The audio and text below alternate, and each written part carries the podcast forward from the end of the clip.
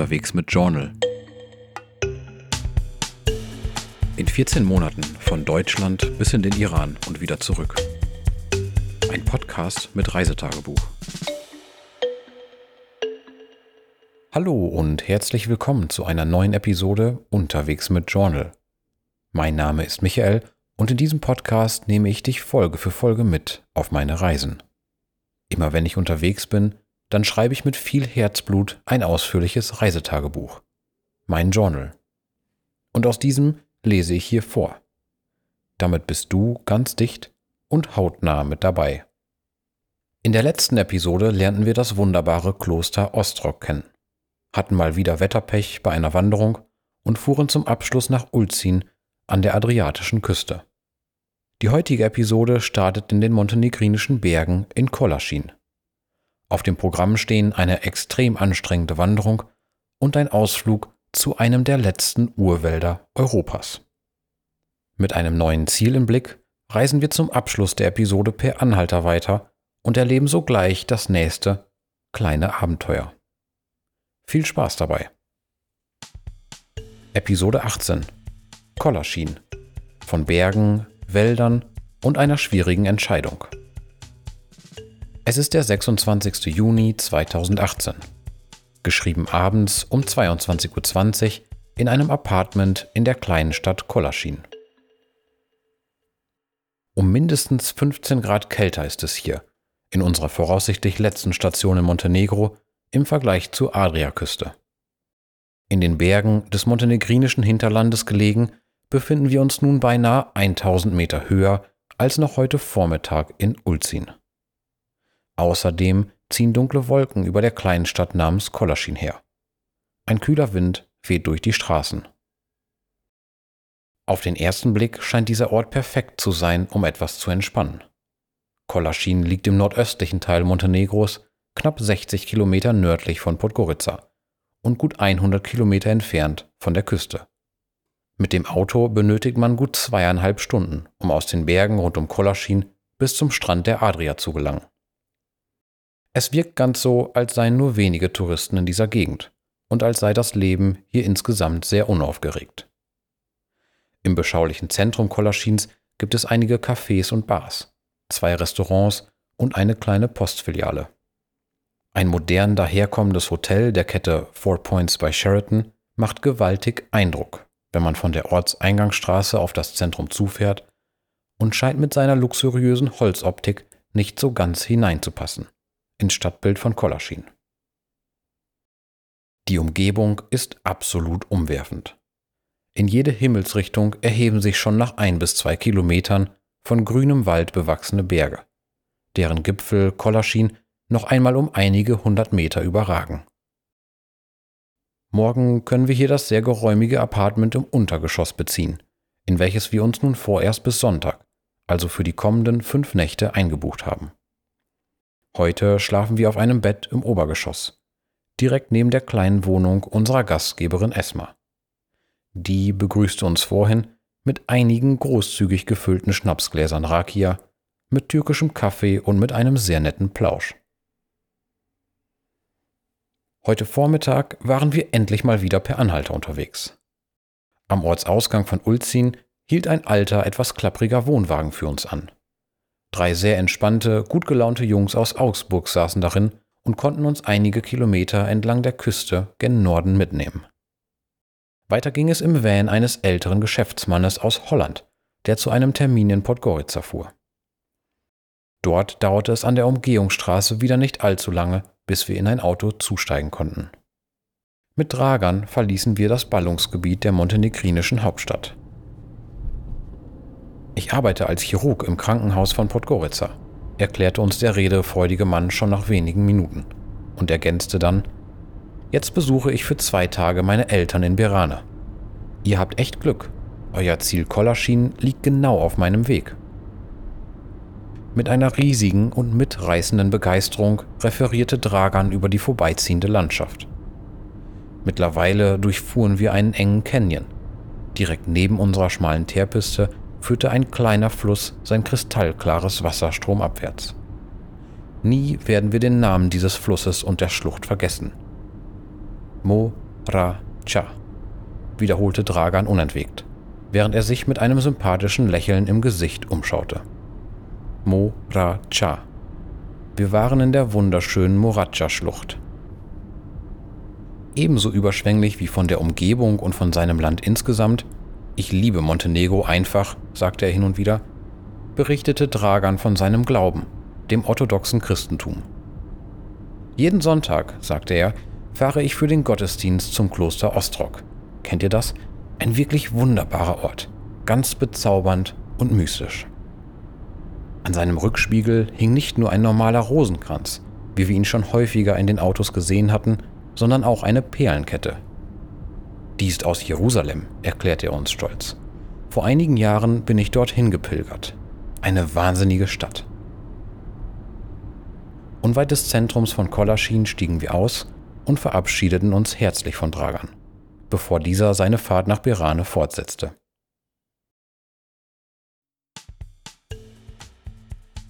Einen Tag später um 19.15 Uhr in Kolaschin. Hotel um die Ecke sahen Alex und ich soeben das Debakel der deutschen Fußballnationalmannschaft und mussten mit Entsetzen verfolgen, wie sie beim 0 zu 2 gegen Südkorea den Sprung in die nächste Runde der Weltmeisterschaft in Russland verpasste. Das Wetter bleibt derweil wolkenverhangen, regnerisch und kühl. Ich finde es eigentlich ganz gut so, denn mehr als die kleinen Erkundungsspaziergänge durch Kolaschin würde ich dieser Tage ohnehin nicht machen wollen.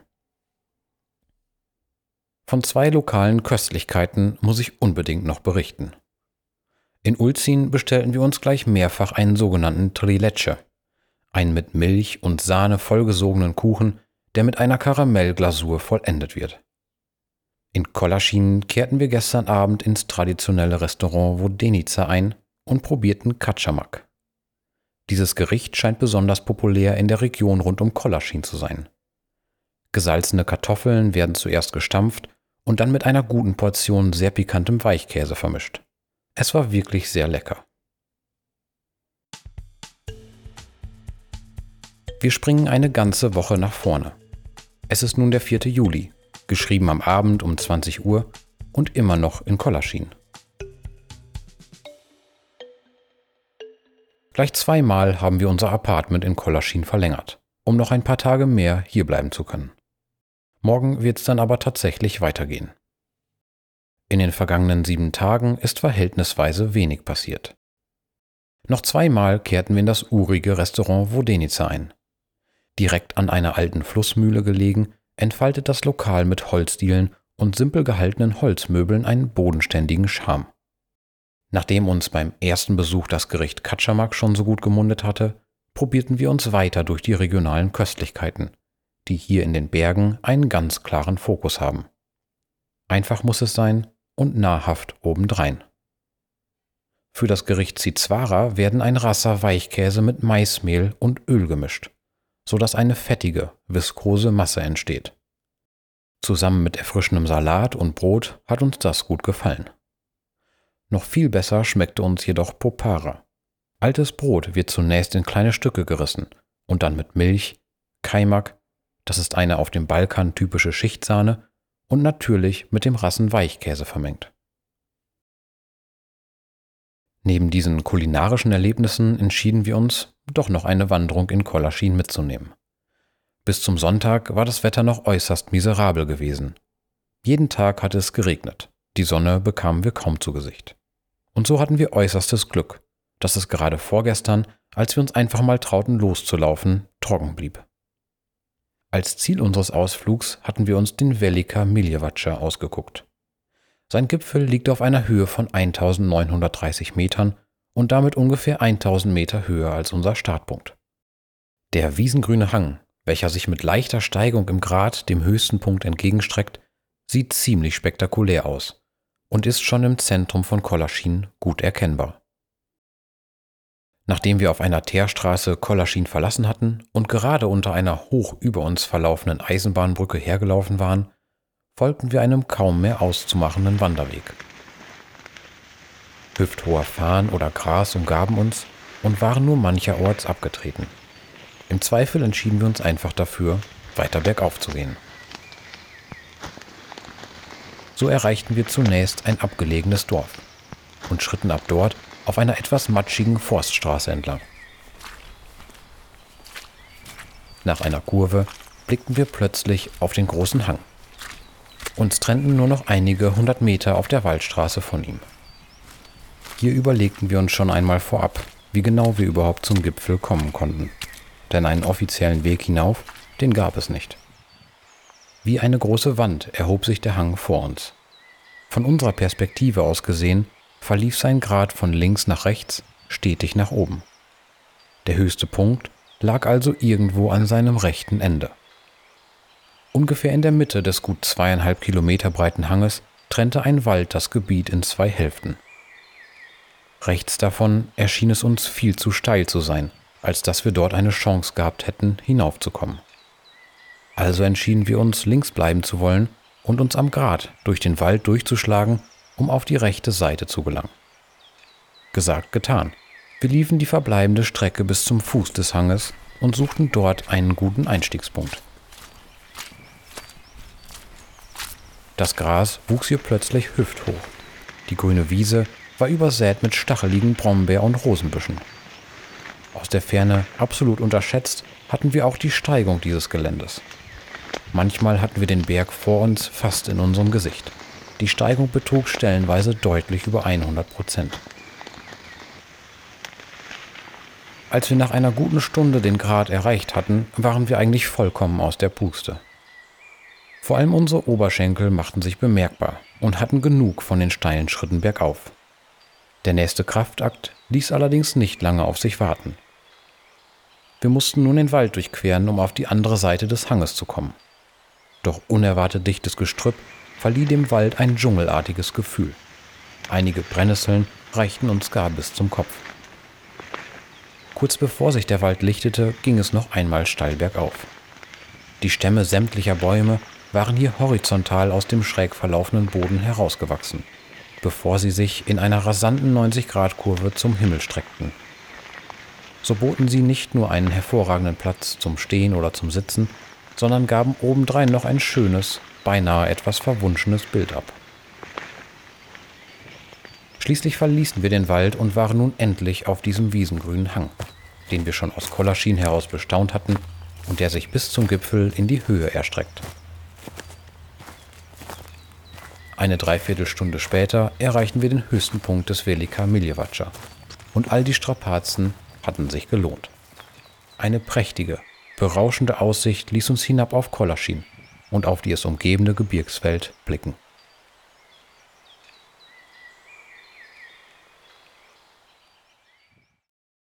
Wieder gepackt vom Ausflugsfieber verließen wir auch gestern tagsüber die Stadt und fuhren zum nahegelegenen Biogradska Nationalpark. In diesem versammeln sich nicht nur hohe Berge und rasante Gebirgsbäche, sondern auch uralter Wald. Vor allem Rotbuche, Bergahorn und Esche wachsen hier. Manche Bäume sollen über 500 Jahre alt sein. Inmitten dieses Urwaldes liegt der größte Gletschersee des Nationalparks, der Biogradsko Jezero. Am Ufer konnten wir uns ein Ruderboot aus Holz ausleihen und paddelten so bei herrlichem Sonnenschein über den wunderschönen See.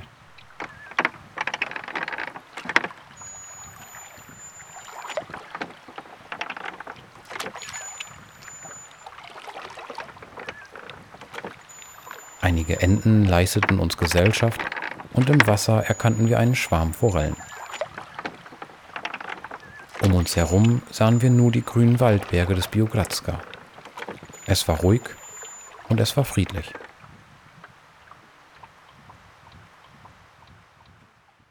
Von diesen zwei Ausflügen abgesehen, taten Alex und ich das, wofür wir nach Kolaschin gekommen waren, den Ball flach halten. Wir kochten viel, hörten Hörspiele und ich trieb täglich etwas Sport. Um die vergangenen Erlebnisse zu verarbeiten, las ich dieses Journal von vorne bis hinten durch und schrieb einen langen Brief an meinen Opa, in dem ich von den Höhepunkten aus jedem Land berichtete. 13 Seiten ist er lang geworden.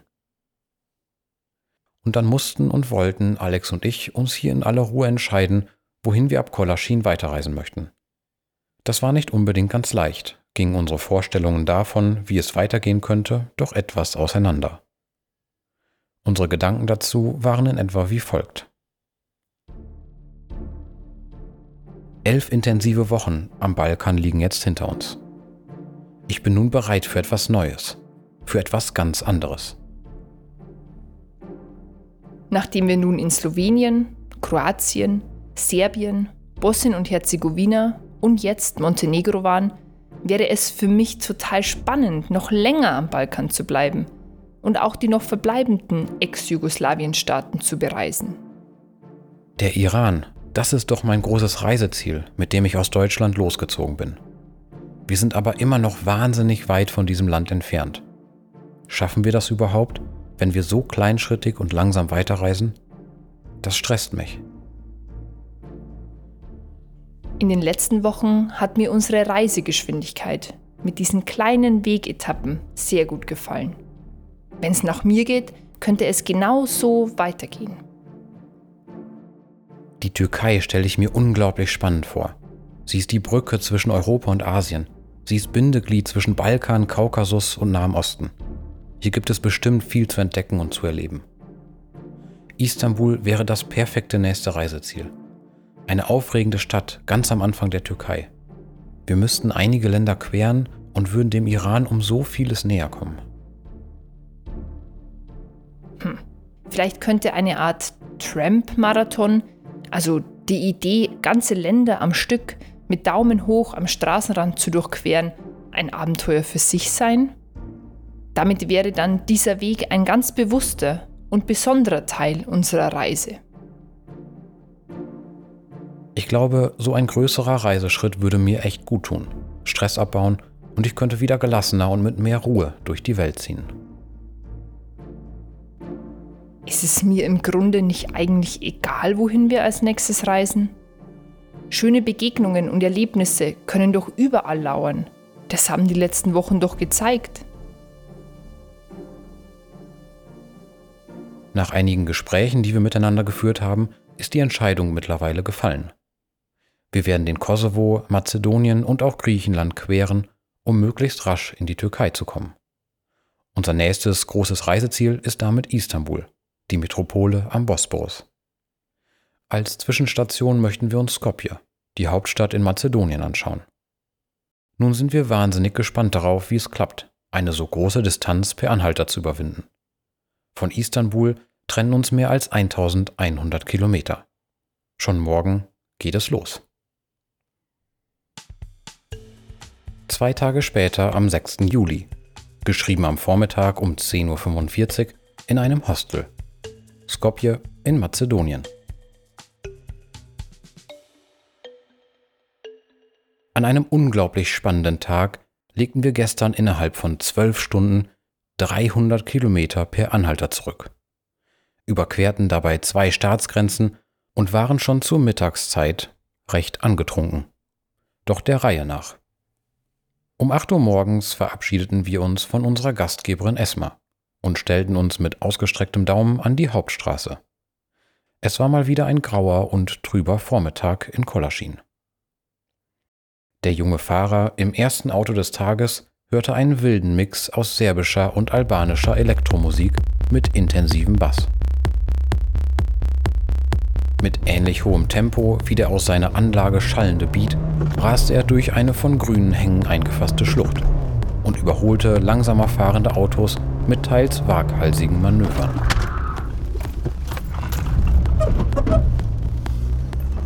Nach einiger Zeit lichtete sich der Dunst um uns herum etwas und machte so Platz für einige Sonnenstrahlen, die sich vorsichtig einen Weg durch den Nebelschleier suchten. Welch mystischer Anblick.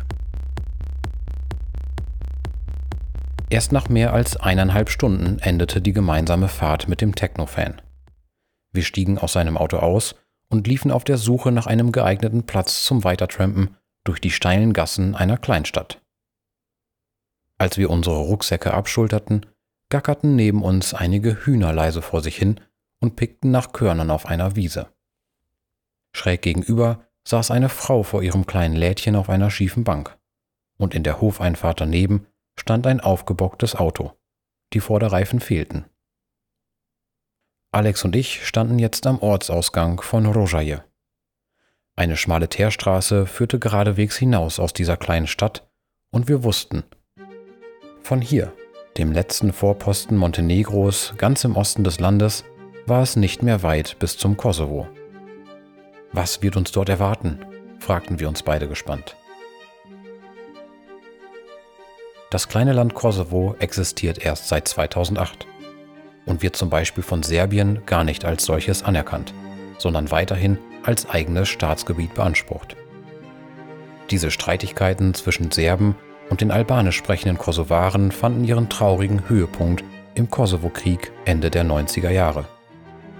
Noch heute schwelt der Konflikt zwischen den Albanern, die aktuell knapp 90 Prozent der Bevölkerung stellen, und der serbischen Minderheit im Kosovo.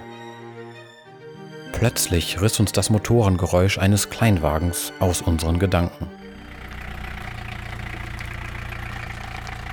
Er kam direkt auf uns zu und hielt tatsächlich an, um uns mitzunehmen.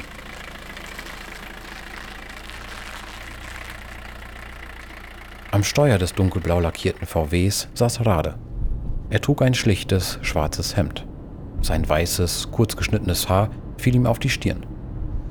Neben ihm saß Milja, der noch ein paar Jahre älter war und sich mit dürrem, eingefallenem Gesicht zu uns umdrehte. Seine Stoffhose wirkte viel zu weit und wurde nur von einem Gürtel um seine magere Hüfte gehalten. Das lichte Haar hatte er sich nach hinten gekämmt und im rot karierten Hemd wirkte er fast ein wenig adrett. Die beiden sprachen Serbisch und so konnte Alex ein wenig übersetzen. Milja sagte, wir fahren nach Peć. Das ist die erste Stadt hinter der Grenze. Für euch müsste das genau auf dem Weg liegen.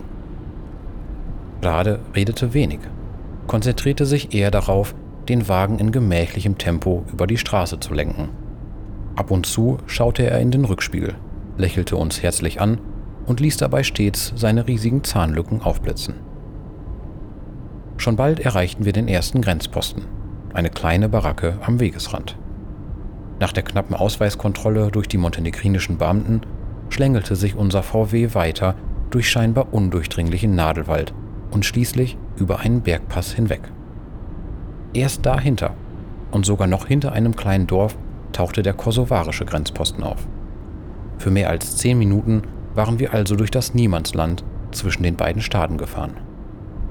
Nach dem kosovarischen Grenzposten verloren wir rapide an Höhe, bis wir uns einer Tiefebene näherten. Gerade zogen die ersten Häuser von Peć an uns vorbei. Da drehte sich Milja plötzlich zu uns um.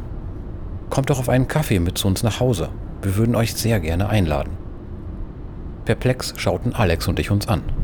Rade lächelte uns wieder einmal sympathisch über den Rückspiegel zu. Natürlich, das machen wir gerne, entschied Alex. Nachdem Rade den VW in einer gepflasterten Einfahrt geparkt hatte, stiegen wir aus und standen vor einem Haus. Im schmalen Grünstreifen des Vorgartens wuchsen zwei kleine Apfelbäume einsam vor sich her. Vor dem gräulich angelaufenen Putz des Gebäudes wirkte die Szenerie recht trostlos und öde. Wir betraten das Haus. Milja und Rade führten uns direkt in das Wohnzimmer. Auf dem staubigen Parkettboden stand lediglich ein fragiler Holztisch mit vier Stühlen. Sonst war da nichts. Keine Couch, kein Teppich, keine Deko. Uns fröstelte ein wenig in dem kühlen Raum. Milja stellte eine Schüssel mit Äpfeln auf den Tisch. Die sind von unseren Bäumen, sagte er stolz. Bedient euch gerne. Und der hier, führte er aus, während er vier Schnapsgläser und eine Flasche mit einer klaren Flüssigkeit auf den Tisch stellte, der ist natürlich selbst gebrannt. Hausgemachter Rakia. Rade hatte sich derweil in die Küche zurückgezogen und kam schon bald mit frisch aufgebrühtem türkischem Kaffee zu uns zurück. Bei Kaffee und Schnaps kamen wir ins Plaudern. Alex und ich erzählten von unseren bisherigen Reisestationen. Milia erklärte uns, wie er diesen köstlichen Rakia aus vergorenen Äpfeln herstellt, und Rade gab uns eine kurze Führung durch das Haus. Nach einer Weile kamen wir auch auf die aktuelle Situation im Kosovo zu sprechen. Wie ist das für euch, als Serben im Kosovo zu leben? fragte ich. Milja antwortete, Momentan ist die Lage zwischen Serben und Albanern vergleichsweise entspannt. Wir haben keine großen Probleme. Aber diese kosovarische Regierung, vertritt nur Albaner und albanische Interessen. Wir fühlen uns so wie Fremde im eigenen Land. Ist es denn keine Option für euch, ins serbische Kernland zu ziehen, weg von all den Problemen? fragte ich. Nein, überhaupt nicht, erklärte Milja. Rade und ich sind hier geboren. In Peć bin ich groß geworden. Hier wohnen meine Familie und meine Freunde. Peć ist meine Heimat. Eine gute Stunde später, nachdem wir einen letzten Schnaps zusammen getrunken hatten, verabschiedeten wir uns herzlich von Milja und Rade. Alex und ich mussten weiterziehen. Nehmt doch noch ein paar Äpfel mit, rief uns Milja zu und hatte schon ein gutes Dutzend in eine Tüte gepackt. Uns war mittlerweile wohlig warm ums Herz geworden. Und das lag gewiss nicht nur am Rakia. Das war Episode 18. Kolaschin. Von Bergen, Wäldern und einer schwierigen Entscheidung. In der nächsten Folge geht es zuerst einmal um die verbleibende Wegstrecke bis nach Skopje. Denn auch zwischen Peć und der mazedonischen Hauptstadt hatten wir noch so einige interessante Begegnungen und Gespräche. Außerdem schauen wir uns Skopje an und setzen danach unseren weiten Weg in Richtung Istanbul fort. Auch dabei reiht sich dann ein kleines Abenteuer an das nächste. Bist du schon mal in Kolaschin oder den montenegrinischen Bergen unterwegs gewesen? Wie war es dort für dich? Sicher hast du Feedback oder Fragen zu dieser Episode. Schreib mir gerne. Du erreichst mich zum Beispiel bei Facebook auf der Seite Unterwegs mit Journal. Du kannst mir eine E-Mail schreiben an feedback at unterwegs-mit-journal.de. Auch auf meiner Website kannst du mir einen Kommentar direkt zu dieser Folge hinterlassen. Unterwegs-mit-journal.de. Ebenso gibt es die Möglichkeit, direkt bei Spotify eine Folge zu kommentieren. Und bei Instagram, da erreichst du mich unter dem Handle Farben dieser Welt. Alle Links dazu findest du auch in den Show Notes. Wenn dir dieser Podcast gefällt, dann lass es mich gerne wissen. Bei Spotify kannst du mir folgen und dieser Show Sterne vergeben. Das gleiche geht bei Apple Podcasts. Hier kannst du zusätzlich auch eine kleine Review schreiben. Oder du abonnierst unterwegs mit Journal bei Google Podcasts. Das war's für heute. Ich freue mich schon auf die nächste Episode. Bis dahin.